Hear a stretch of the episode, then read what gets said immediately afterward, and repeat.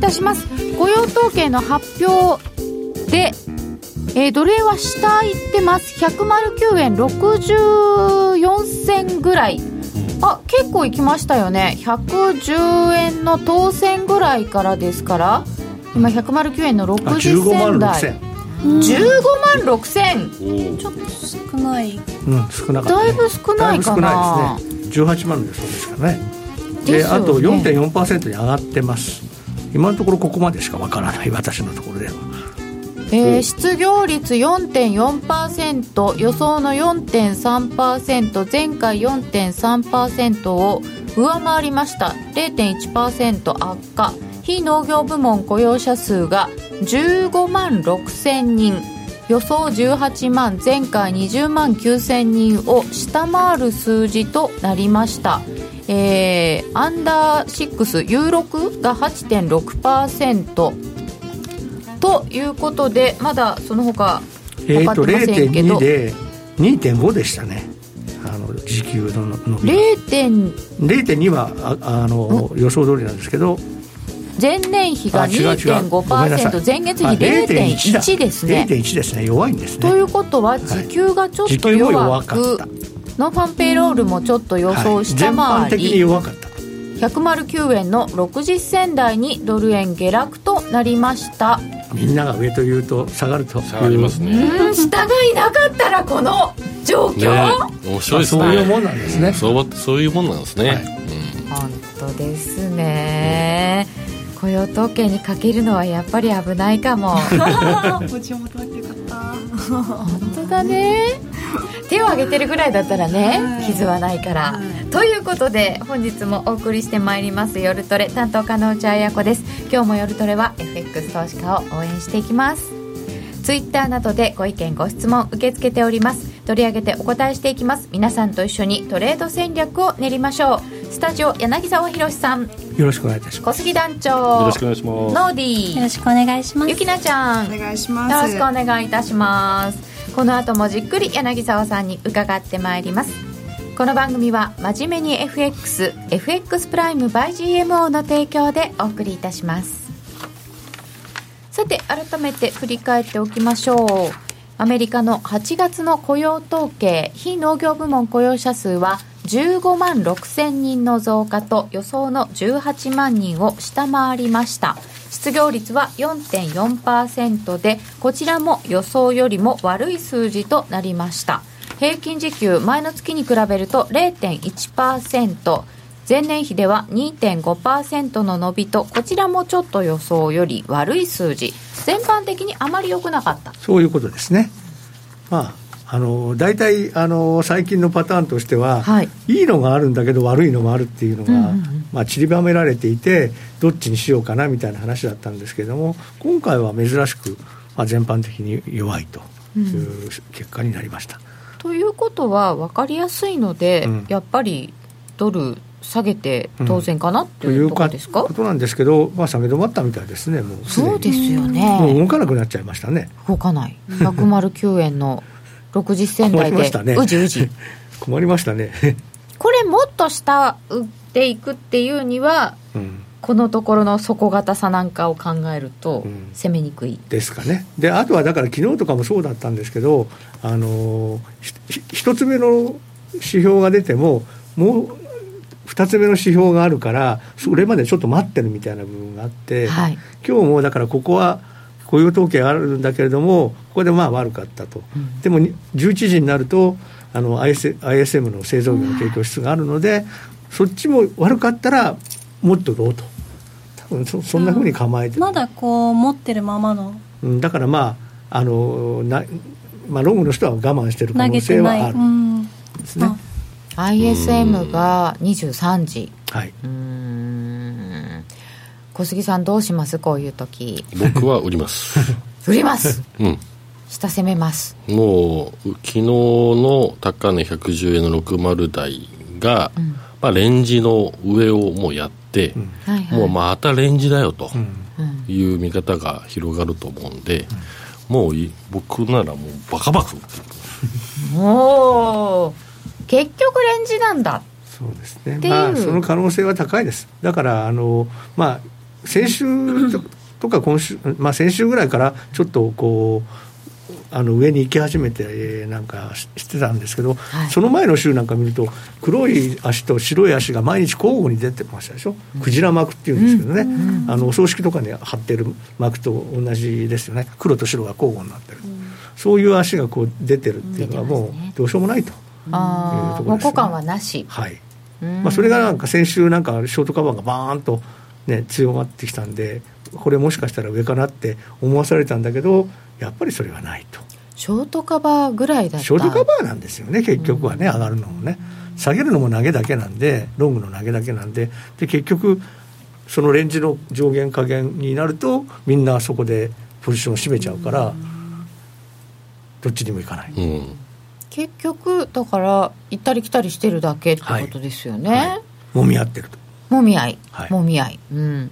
ダウ先、ちょっと下げたかと思ったら戻しまして。上がってますね、株はなんかいいみたいですね、やっぱりゴルディロックスなんですよ。ですね。これだともう利上げもできないと。で量的緩和の縮小っていうのは非常にゆっくりとしたペースでしかやらないと、うん、であれば株は買いだと。うん。そういう状態で株どんどん買ってってい。いんですかね、はい、まああのでそそれであの要は有名なあのがなんていうんですかね有名なファンドのマネージャーたちが、やっぱり高すぎる高すぎると。えもう売るべきだ売るべきだみんな言ってますよ。だからさっきわれわれがドル上がるって言ってみんな上がるって彼内さん以外はみんな上がるって言ったのと同じで株はみんな下がるって言ってる人ばっかりだから、下がらないんですよ。そねあれ本当に売ってたらずいぶん踏まれてますよね、うん、もう世界の名だたる投資家さんたちがみんな下がるって言ってるって不思議なことですよね、ね、それでも上がっていく、うん、ナスダックなんかまた高値取っちゃいましたからね。でも最近の動きとすると、まあ、あの為替も多分やっぱりトランプさんが何言うかとか、うん、結構気にしてますよね、財政の崖とか、また来るんですよね、うん、だからまあ、例のあの債務上限の問題があるし、はい、要はあとはその予算が通るか通らないかっていう話もまた別にあるんです、うん、あの2つ違う話なんですよ、あれ。みんな一緒になっちゃってみんな一緒になっちゃってるんですけど、予算。がまず通るか通らないかっていうのが一つあって、でそれは要は10月から新しい年度が始まるので、うん、要はそのその予算がちゃんと通らないと、あの政府機関を閉鎖しなきゃいけない話になるんですね。でそれがその壁壁の問題が、あの壁のお金が出ないと、政府政府機関がまあ閉鎖されるけど、そんなものは構わんと、言いましたからね、クリンあのクリントンじゃないや、トランプさんがおっしゃったでしょ？まあ、そういうので、えっていうふうに思ったんだけど、それとはまた別に債務上限の問題もう一つあって、うんうん、でそれがまあうまく通らないとあの、国債のロールオーバーができないから、結局、お金がなくて、あの米国債がもしかしたらデフォルトになるんじゃないかというですね、もうちょっと怖い話になってるということなんですけど。その辺がみんなごちゃごちゃになってて、はい、ででもとにかくアメリカの政府はなんか怪しいということで、うん、ドルを売っちゃおうっていう人もまあいるっていうことはいるんですね。うん。それもまあちょっと長い目で見ればありそうな話、うんはい、でさらにその予算とかの問題のところに、あのレパトリー減税の話があまあ、それ入ってきたですね、あれで、ね、要は逆にドル買わなきゃいけない話に、まあ、なりましたけどね、でも本当にすぐにああのレパートリーの減税の話がうまく通るかどうかっていうのも、うん、なかなか難しいところですよね。あれを交換してアメリカのハイテク企業なんか買われているという話があったんですけど、ねはい。はい、あれは本当にでもドル高の材料なんですよね、一番本当は、ええ、そうですよね、みんなドルにお金を戻すよっていう、ね。はい、そういうことなんです。かな。本当にあのトランプさんラリーの時に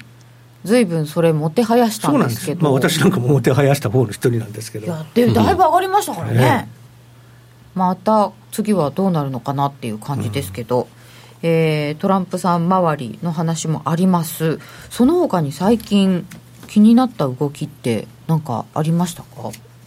うんまあドル円の方よりはやっぱりユーロなんでしょうね、ユーロ、ね、今やっぱりまあここ2週間ぐらいはユーロの方が、はい、あの主役だったかなっていうことで。ユーロがやっぱり1.2を達成しましたね、うん、そうですよね、うん、一旦1.2をやりました、はい、ちょっと達成感出ちゃいましたか、まあ、みたいですね、短期的には達成感、1.2、まあ、1.2をこうつけることがちょっとこう1.1 1.15から上がってくる段階では、ちょっと目標だったんですよね。うん、それで1.2まで、で1.2抜けて、そのあのいきなり あの割とすんなりポーンと抜けちゃったんで、ええ、このままじゃあいっちゃうんじゃないのっていう勢いがあるんじゃないのっていうふうに思ったんですけど、さすがにだめだったですね。さすがにだめでしたか？やっぱり1.2っていうのは、はい、皆さんの、まあ、ターゲットだったんですね。そうなんですね、うん、改めて振り返ってみると12年の7月の底が1.204ぐらい、はい、でその後なんか急落したのも1.2割って急落したっていうのが、あの割った割ったところが15年の1月2日に1.2のちょうどぐらいで引けたんですね。で1月5日にいきなり1.19の70 60か70ぐらいで始まってるんでそこに40ポイントぐらいの窓が開いてたんですよ。そんなに、うん、窓が開いてたんですでその窓が全然埋まらなかったんですよ。はあ。あの1年半以上それすごいことですね。でそれで私はそのあのこう上がってきて1.15とかまで上がってきたときに、うん、あこれは窓埋めはするなって。で窓埋め目標って言ってたんです。だから1.2だったんです。それが今回一応窓埋め埋めたんです。でもうちょっと1.2やりました。で勢いあるかと思いきや、はい、そのままちょっと週足で見るとちゃんとまだ開いてますよ。あの1月の2日と5日のところの週のところ。今私2015年のここですね。はい、今私は週足を見ています。さっき月足で見たら長くしたら、月足はダメです。埋まっちゃうっていうか、あの線一本になっちゃうんで。週足だとちゃんと開いてます。開きますね、はい、ああこの窓をずっと埋められなかったんだ、はい、こう8月えっ、ー、と15年の8月16年の5月って1.16 1.17ぐらい、はい、あとその後はずっともう1.15ぐらいで。そうですね。であのこのその後は1.15を超えて1.16とか1.17までたまに上がるとドラギさんが出てきてユーロは高すぎるとかですね。ユーロ高は困るというような口先介入をしては一生懸命下げてたと。そうですよね。で今回も1.17、1.18まで上がってきたときにあの弱走ホールがあったんでドラギさんがまたあの嫌味を言うのかなと、思ったら。思ったら何も言わなかったと、言うんでこれはもう青信号だってなっちゃったんですね。ね、でもユーロ高を牽制しなかったからっていう理由で、うん。ええ、ユーロ買っていいのかなと思ったんですけどね、うん、でもまあ要はだからドルが買えない状況に、まあ、要はその利上げがととね12月の利上げはもうなんかちょっと無理だろうというイメージの方が高くなってきたんで、利上げを当てにして買ってた人は、どっちかというと投げさせられてるんですよね。であとはあのー、まああのー、じゃあ円はどうなのっていう話なんですけど、はい、まあ、どうしても、まあ、円高にはいきますけれども、まああのー、まあ、円高に行くってことはドル安ですからね。一応そうです、ね、はいでそうするとドル安という意味ではユーロドルが上がるのとドル円が下がるのは同じですから、うん、まあ、そういう意味では、まあ、同じ方向に動いてると考えれば、ま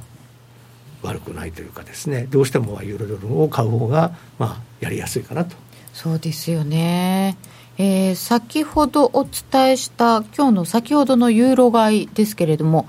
ノボトニーです、はい、ノボトニーオーストリア中銀総裁の我々はユーロ高を誇張して表現すべきではない。低金利に副作用があるのは明らか。ユーロの動きは歴史的なレンジの範囲内にあるなどの発言を受けてユーロ買いが一時強まっておりました。それが7時ぐらいの話です。で先ほどの雇用統計の後でユーロドルは1.198ぐらいまでありましたけどなんか戻しちゃってって、ね、1.1905ぐらい、うんドル円も少し戻ってきましたね。はい、今109円の80銭ぐらいということです。うまくするともう高野さんが10分経った。あ、44分だ。あ、はい。不在の高野さんが。はい、したんでした。あの、エアー高野が当たりと。エアー高野さん。もう、みんなで上とか言うとこれですよって感じですよね。なんだろうね。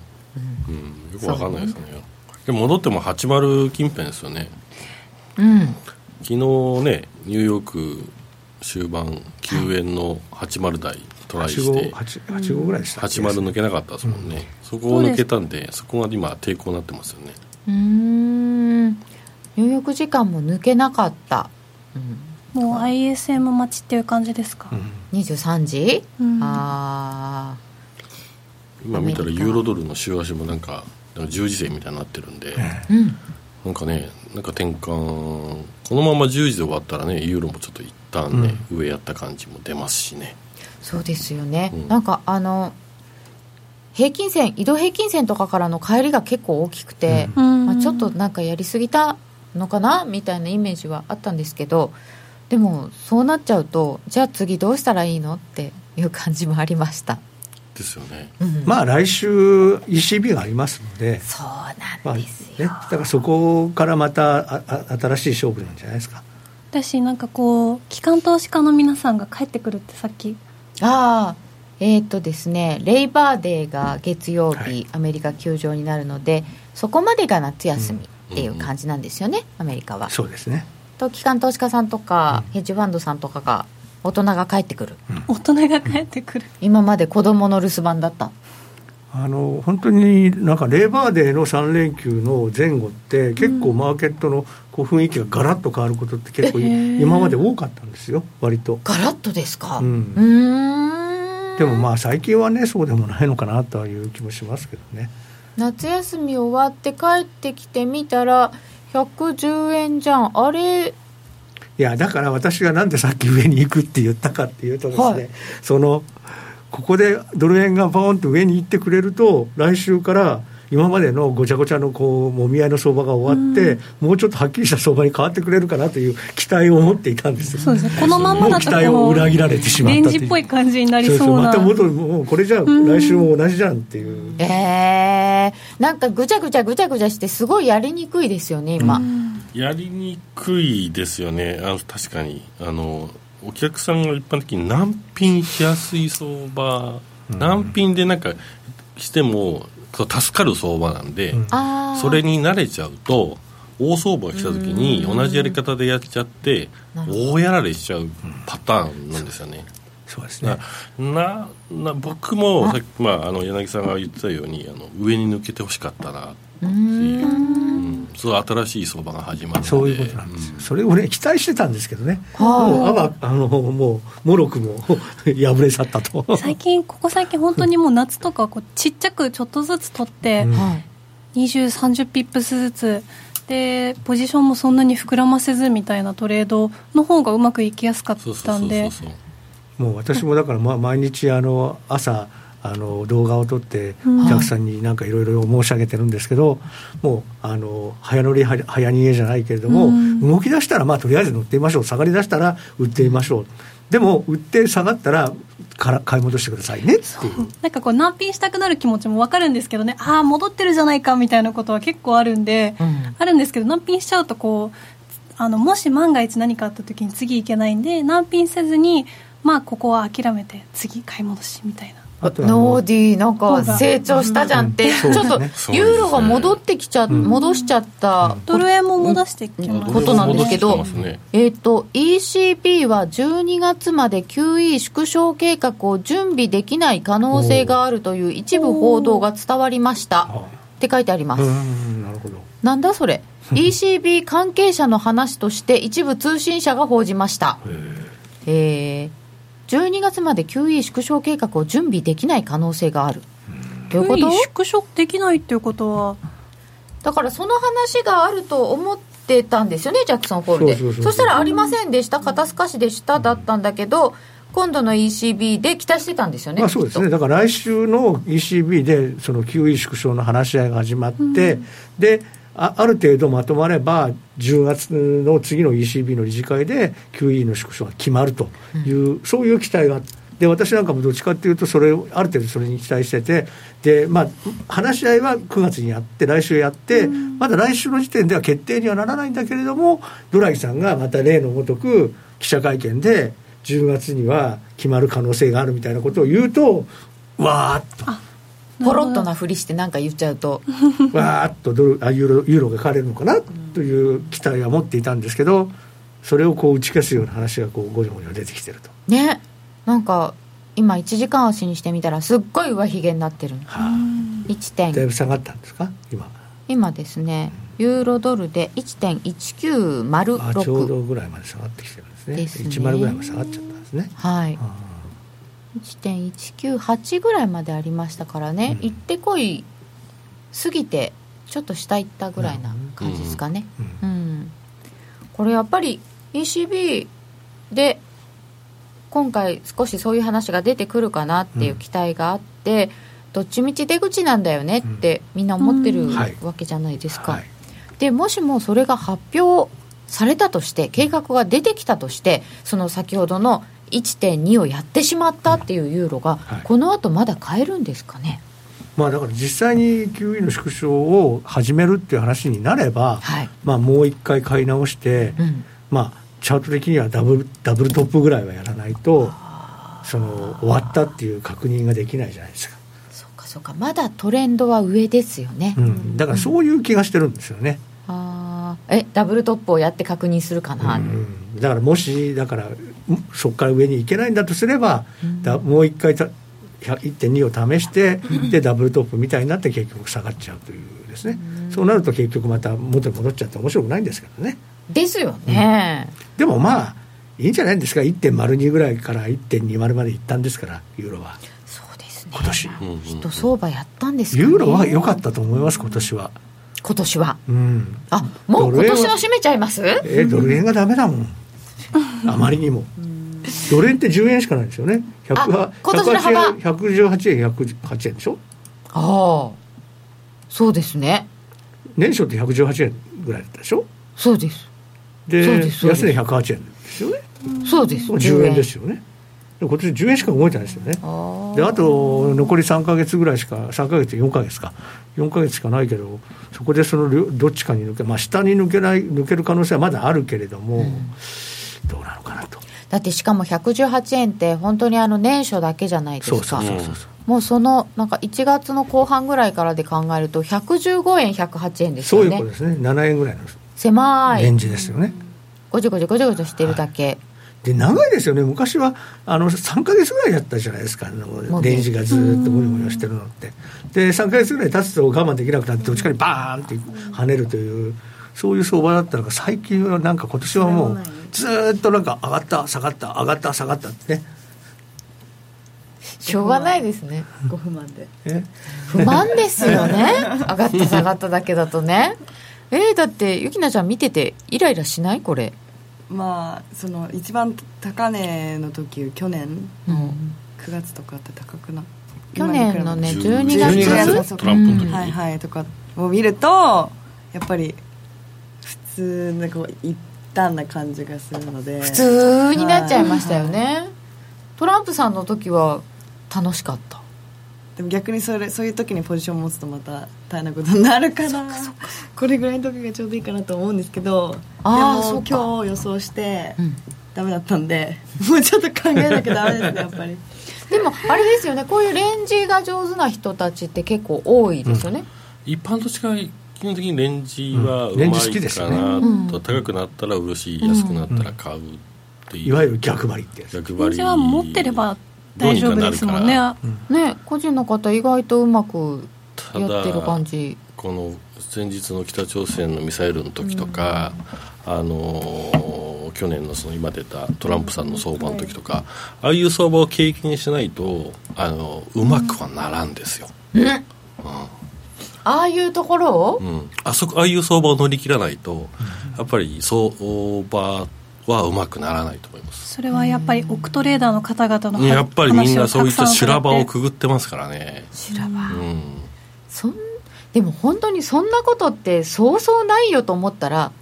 ここ数年で何回あったことかっていう意外と修羅場来るねっていう。なんとかショックっていうのはやっぱり結構頻繁に来るようになってきてるじゃないですか。そういったところをくぐり抜けないとなかなかみんなやっぱりこうレベルは上がっていかないっていうか切るとかひっくり返すとかいろいろなこのトレーディングのやり方って多分覚えないと思うんですよ。確かに。レンジにレンジに慣れちゃうとちょっと危険な感じはしますよね。うまくなるならないはまた別として、今ってレンジに慣れちゃってるというかどうせダメだよね的な感じがある。すいません。私もそういうよく言ってもどうせダメだよねみたいな、どうせダメだよね。言ってしまいます、どうせダメだよねの積み重ねでもうこうなんていうかもう三角持ち合いみたいになってきてどっかで爆発した時に痛い目見ちゃうからこれは慣れないようになれないようにと思って。戻ってきたよ。なんかすごい戻ってきましたね。110円台回復してます戻しましたね。えー、110円飛び9銭なんかあるねこれね。でユーロは下行ってる1.18でさっきから僕が気になってるのがあの雇用統計が悪い割に全然10年債の利回りが下がんないんですよ今日。ワンベースぐらいしか下がってなかったんですね。10年債戻してきちゃいましたよ、もう今やもう少し上なんじゃないですか。うん。多分一回売ってやられてひっくり返してここからどどうなるかですね。どうなるかですね。こういうことですよね。こういう時にあの下がって戻ってくるじゃないですか、うん、ああ持ってればよかったって言ってレンジに慣れちゃうと後々怖いんでって言ってさっきこう切った分のショックを今受けてます。でも本当にこれだけ揉んだらどっちか離れたら大きいよねって思ってるのに、全然走らない。ないですねなんかいるんですよね。なんかなんなんかなんですね。何なんですかね。ポジションもたまってないんだと思いますよ、まあね、買い手聞いてて。確かに大したポジションじゃない、ね。うん、あのこの前も柳沢と話をしてたんですけど東京時間の高値なり安値をロンドンとかニューヨークでポンと抜けてすぐ相場終わるみたいな、うん、で反転しちゃうっていう相場がここ最近非常に多くてあ抜けたなと思ってそこで大体みんな順張りに沿って抜けたと思ったらついていくんですけどあれ？みたいな。僕なんかもだからチャート見てて、要は抜けたら当然行くだろう。そっちについていかなきゃいけないだろうって思うわけですうん、です。ね、でそう言ってそういうふうに解説すると大体裏切られるんですね。でなんかなんかなん。かだんだんだんだん自信がなくなってきてですね。これはもうダメだと。みんながダメだもんって思った頃に動いたりまあ本当はそうなんですけどね。だからその短所は何なんだろうと思ってるけれどもまあ今日の雇用統計の後の今の感じ見てるとなんかもしかしたら本当に来週は上がるのかもしれないですね。だってあんな数字が出たって結局下がらないんだもん。あんな数字。非農業部門雇用者数15万6千人の増加。失業率4.4%平均時給前の月に比べて0.1%前年比で2.5%の伸びと総じて低調。という結果でドル円が一時109円50銭台ぐらいまで下げたのに今110円当選なんだ戻ってきちゃったじゃないの。という結果になっております。ツイッターでねいただきましたのがえっ、と夜トレもドル円も雇用統計なかったことになってる。そうなんですよ。私たちも雇用統計離れみたいな話になってきましたよ。これどうしたらいいんですか？去年ぐらいからもう雇用統計はもういいんじゃねえのみたいな。感じになってだからまあ前々から私はここに出た時に申し上げてますけどあの結局ほらイエレン議長があの非の予分雇用者数なんて10万人も伸びてれば十分なんだって言っちゃって以来、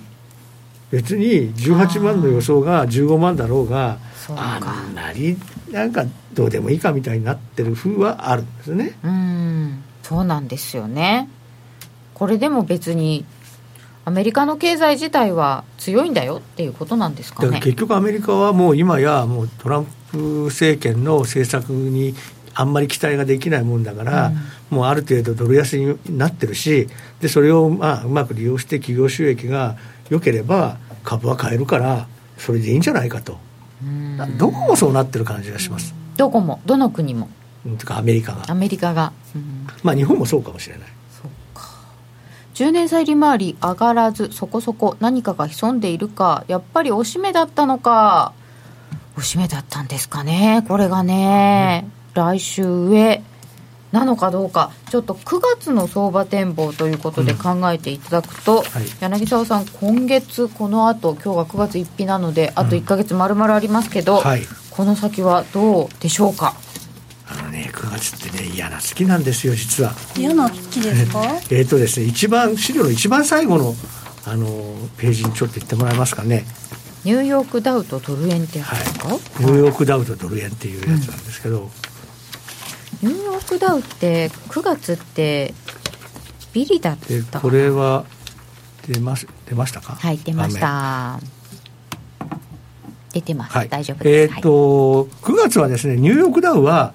過去10年で見ると5対上げ5下げ5であのイーブンなんですよ。ところがドル円を見てください。円高8円安2なんですね。お1年で一番円高にななりやすい月が9月。あ一番円高なんだ。おおなんですよ。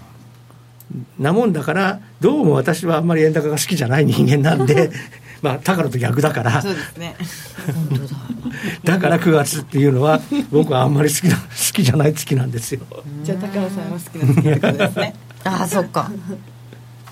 でも特に対ユーロですよね。うん、まあ、っていうようなことがあるので、まあ、あのちょっと嫌なんですけど、はい、まあ、かといって8対2なんで絶対っていうことではないので、うん、たまには円安になる年もあるということですから、うん、あのまあ、悲観はそんなにしなくてもいいのかなと思って、まあ、毎日こうあの少しずつ少しずつ、はい、まあ、上がるかどうかというのを、まあ、あの見ているという感じの相場を考えているということなんですけれどもただこのあの統計を取ってみるとこういう結果が出るとですね、うん、結構こう打ちひしがれるというですね、うん、ことがあるんですね。であと面白いのこの表で、はい、面白いのがですね、はい、ニューヨークダウの4月10対0ですよ。すごい10勝。10勝0敗ですよ。だから4月のニューヨークダウは上がると思っておいた方がいいというのがなんとなく統計に裏付けられたという、ね、なるほど。これで4月で上がっておいて5月ぐらいにリグってるんですね5月も5月も7対4で上がることが多いんですね、うん、で5月4月5月でガーンと上がってくる。まあっていうか2月からずっと上がってるわけですよ、うんうんうん、そうすると5月ぐらいで上がったところで一旦まあ利益確定しましょうというで6月になると下がってるじゃないですか。はい。6月悪いんですよね、はい、だから Sell in May っていうのは 5, 5月に上がったところで利益確定をしましょうと。でそこから6月に下がって、8月上がるんですけど、あ7月上がるんですけど、あの8月、9月が停滞しますから、でその辺で、まあ、大体おしめが、いいおしめが見えてきたところで、そろそろ買いましょうって言って、うん、10月以降は上がると。セントレジャーズデーに戻ってくるですからね。はい、でこういうこういうですねやっぱりあのアメリカの株のそういうなんかあのサイクルみたいなのがやっぱありますので、うん、まあ、その辺がですね、まあ、ドル円に影響すると、あ、円あの円安も10月以降は円安が、になりやすいという。本当だ。10月8対2あれ逆転する。そうなんです。ですから私は9月一生懸命こうって我慢して10月以降いいいいことが起こらないかなと 最近は思うようにしております、これを見るとちょっと9月10月で戦略立てられそうですよね。そうですね。あのこういう見方をされているあの私がお会いする飼ってる人たち一人いらっしゃいましたね。あそうですか。いやあの秋口にドル買い場来るんですよと、うん、で年末に向けて上がっていくんでそれ待ってらいいんすわってその人は言ってましたその人はあのドル円のあの上がる相場を確実取ってくる人で、う。まいなとあそう。ですか、はい、でも季節性なんですね季節性って非常に重要ですよっていう。ふう。にその方はおっしゃってましたね、まあ、思い出すとですね去年の9月例のあの長短金利政策っていう。のを日銀が始めたわけですよねイールドカーブあイールドカーブコントロールってやつ、はい。であれを打ち出したのがまあ9月の最後だったんだ,、けれども、要は9月8月ぐらいからドル円ってなんとなくこう上がりそう底堅くなってて上がりそうなんだけど9月ってなかなか上がれ上がれなかった。でそれですごい僕はやきもきしててなんで上がらない、僕の、ま、見方は間違ってんだろうかと思ってずっと疑問を感じてたんだけどそれはこのこいつのせいだった、ね、こいつのせい。なるほど9月10月はこんな動き方をする、はい、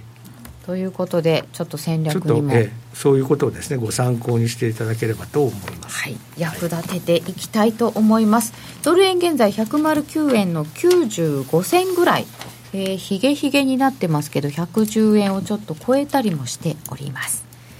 ここでお知らせです。約定力で選ぶなら FX プライム by GMO レートが大きく滑って負けてしまったシステムダウンで決済できず損失が出た、などのご経験がある方は、FX プライム by GMO のご利用を検討してください。FX プライム by GMO では数多くの勝ち組トレーダーが認める約定力と落ちないサーバで安心してお取引いただけます。FX プライム by GMO のホームページでは勝ち組トレーダーのインタビュー記事を公開中。勝ち組たちの取引手法を学びたいという方は真面目に FX で検索。株式会社 FX プライム by GMO は関東財務局長、金賞第259号の金融商品取引業者です。当社で取り扱う商品は価格の変動等により投資額以上の損失が発生することがあります。取引開始にあたっては、契約締結前交付書面を熟読、ご理解いただいた上で、ご自身の判断にてお願いいたします。詳しくは、契約締結前交付書面等をお読みください。禅 class in English。大好評実施中の禅のワークショップに英語クラスが登場です。ただひたすらに座る。シンプルで美しく奥深い修行の体験。あなたも英語の指導で禅のマインドに触れてみませんか？お申し込みお問い合わせは、ラジオ日経英語で全入門をインターネットで検索。ホームページからどうぞ。気になるレースが今すぐ聞ける。ラジオ日経のレース実況をナビダイヤルでお届けします開催日のレースはライブで3ヶ月前までのレースは録音でいつでも聞けます電話番号は0570-008460 0570-008460 0570を走ろうと覚えてください。情報料無料かかるのは通話料のみ。ガイダンスに従ってご利用ください。柳沢博の今夜はどっち？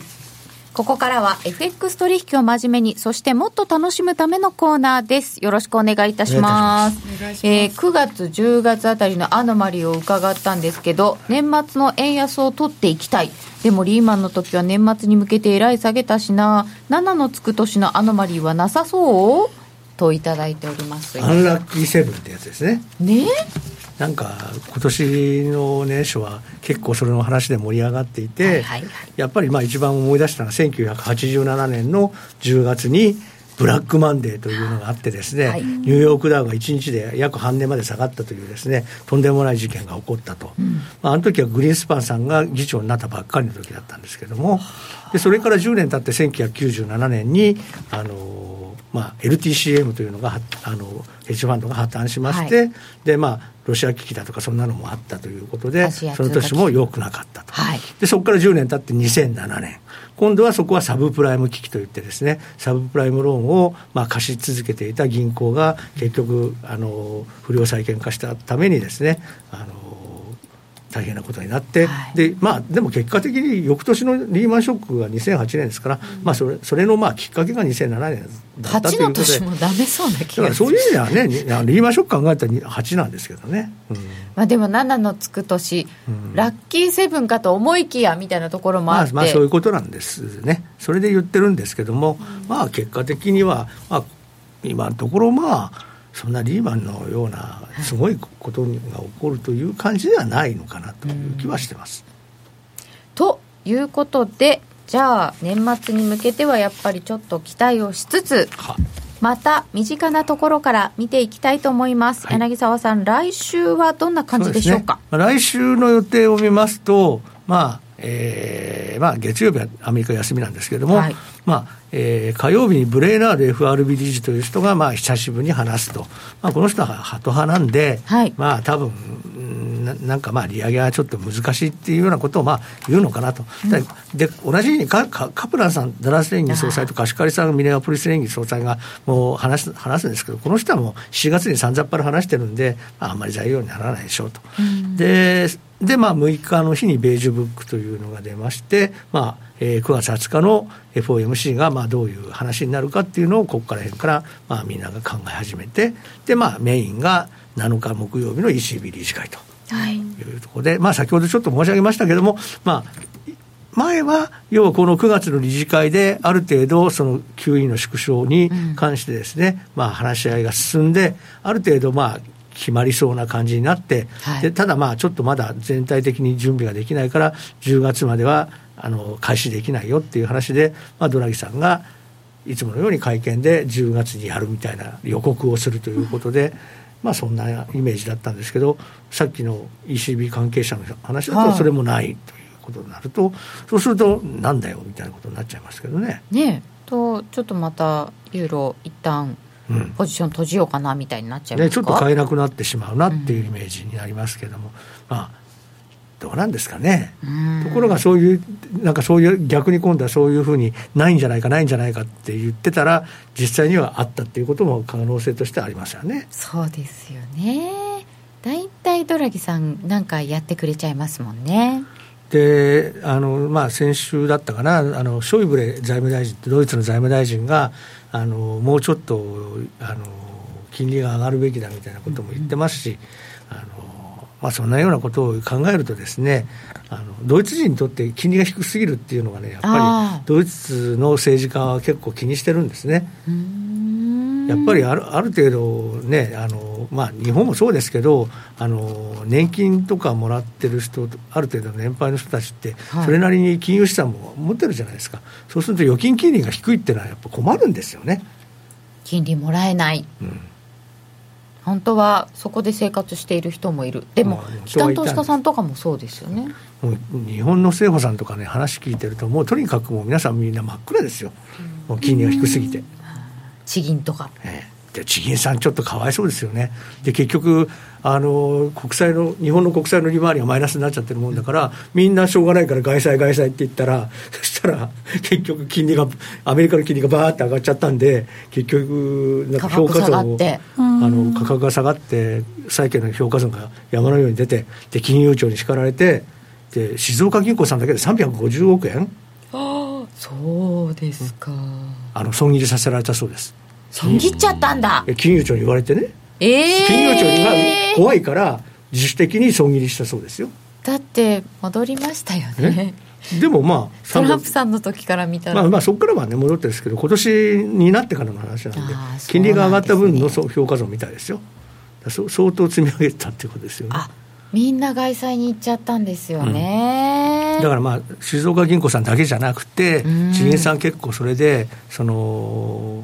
外債の評価損かなりいやあの多いみたいでであの金融庁から叱られるんじゃないかというので結構皆さん困ってると。そうなんです売っちゃう売っちゃうことはできますよ損切りで、うん、じゃあそれで帰ってきたお金じゃあ何に使いますかって。本当ですよね。日銀に置いとけばマイナス金利取られちゃうでしょ、うん。本当ですよ。だじゃあじゃあどうしたらいいのっていう。だからもう今八方塞がりみたいな状況になってる今日どうも日本日経平均でも、まあ、金融株結構あるんで、はい、なんかやっぱり日経平均上がらない一つの理由として金融株っていう説がなんか出てますね。ね本当もう保険株も銀行株も厳しいです。うん、で今日10年債がまた夕方、はい、マイナスになっちゃったんですよね。はい。はい。マイナス0.005、はい、まあ、10か月ぶりぐらいにマイナスになりました、うん、日本の長期金利も、でもマーケット動かなかったんですよね。全然気にしない、ね、うん、いいんですかね、これ。で、なんか高野高野がね、なんかマイナスだ、マイナスだって一人で騒いでましたけどね、今日そうですか、ええ、で、要は円高になってもらいたいんでしょ、きっと彼は。あそっかそっか。で、ところが全然動かなかったですね。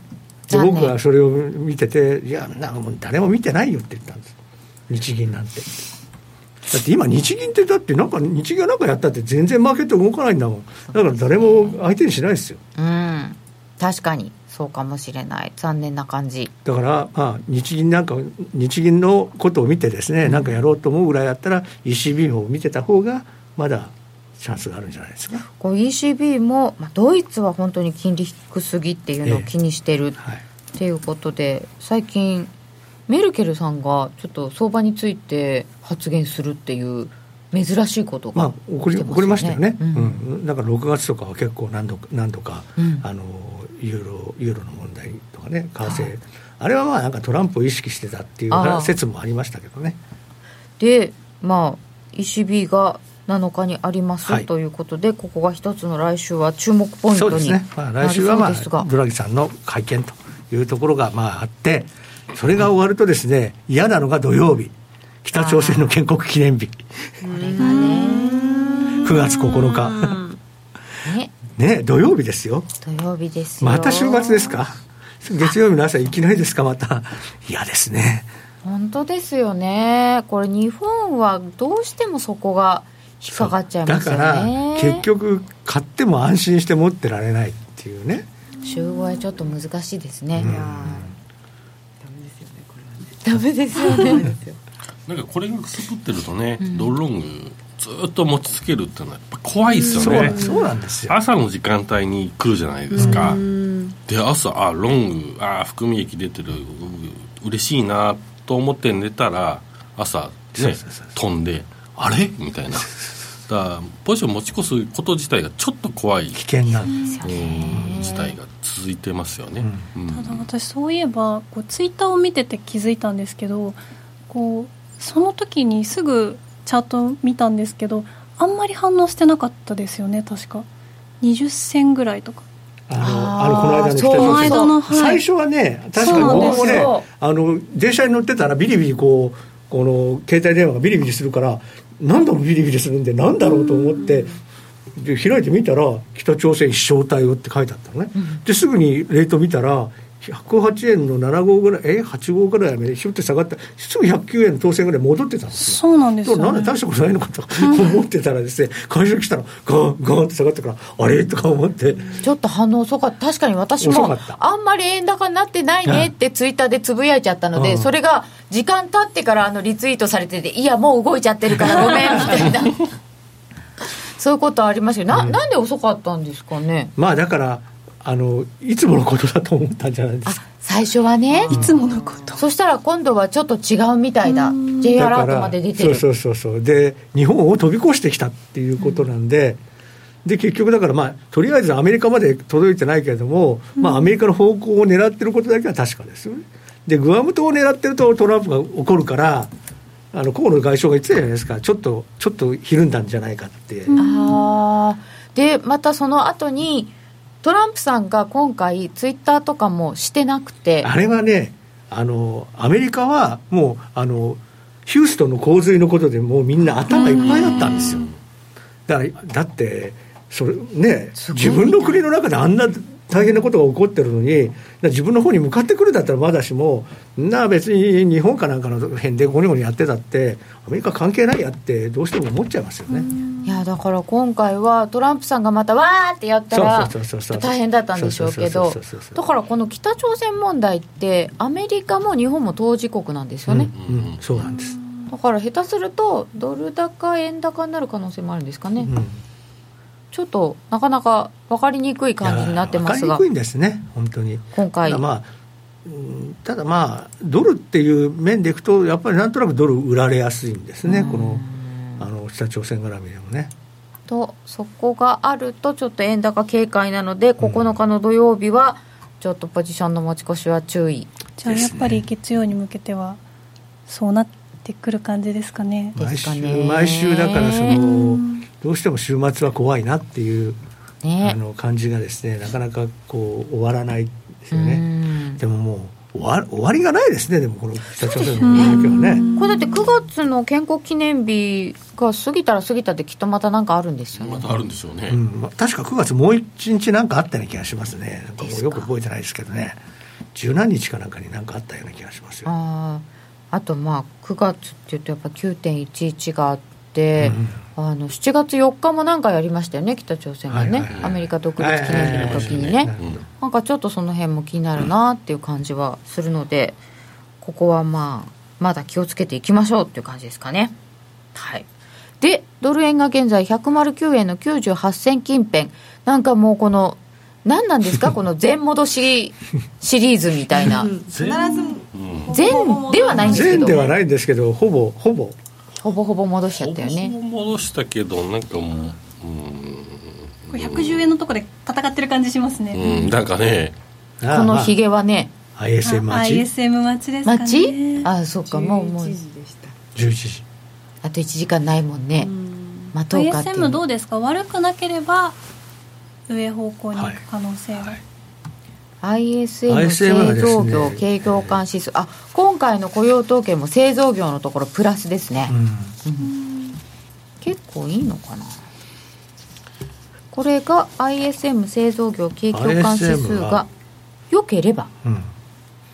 まあ ISM はですねまあそんなにあの要はピークは6月が一番強くて、7月はちょっと6月に比べると下がったんだけれども、それでも56.3なんで、水準的には悪くはないんですね。ですから、まあ、今回も56ぐらいの予想だったと思うんで、まあ、そのぐらいの予想であれば、別に悪いというほどではないんですけども、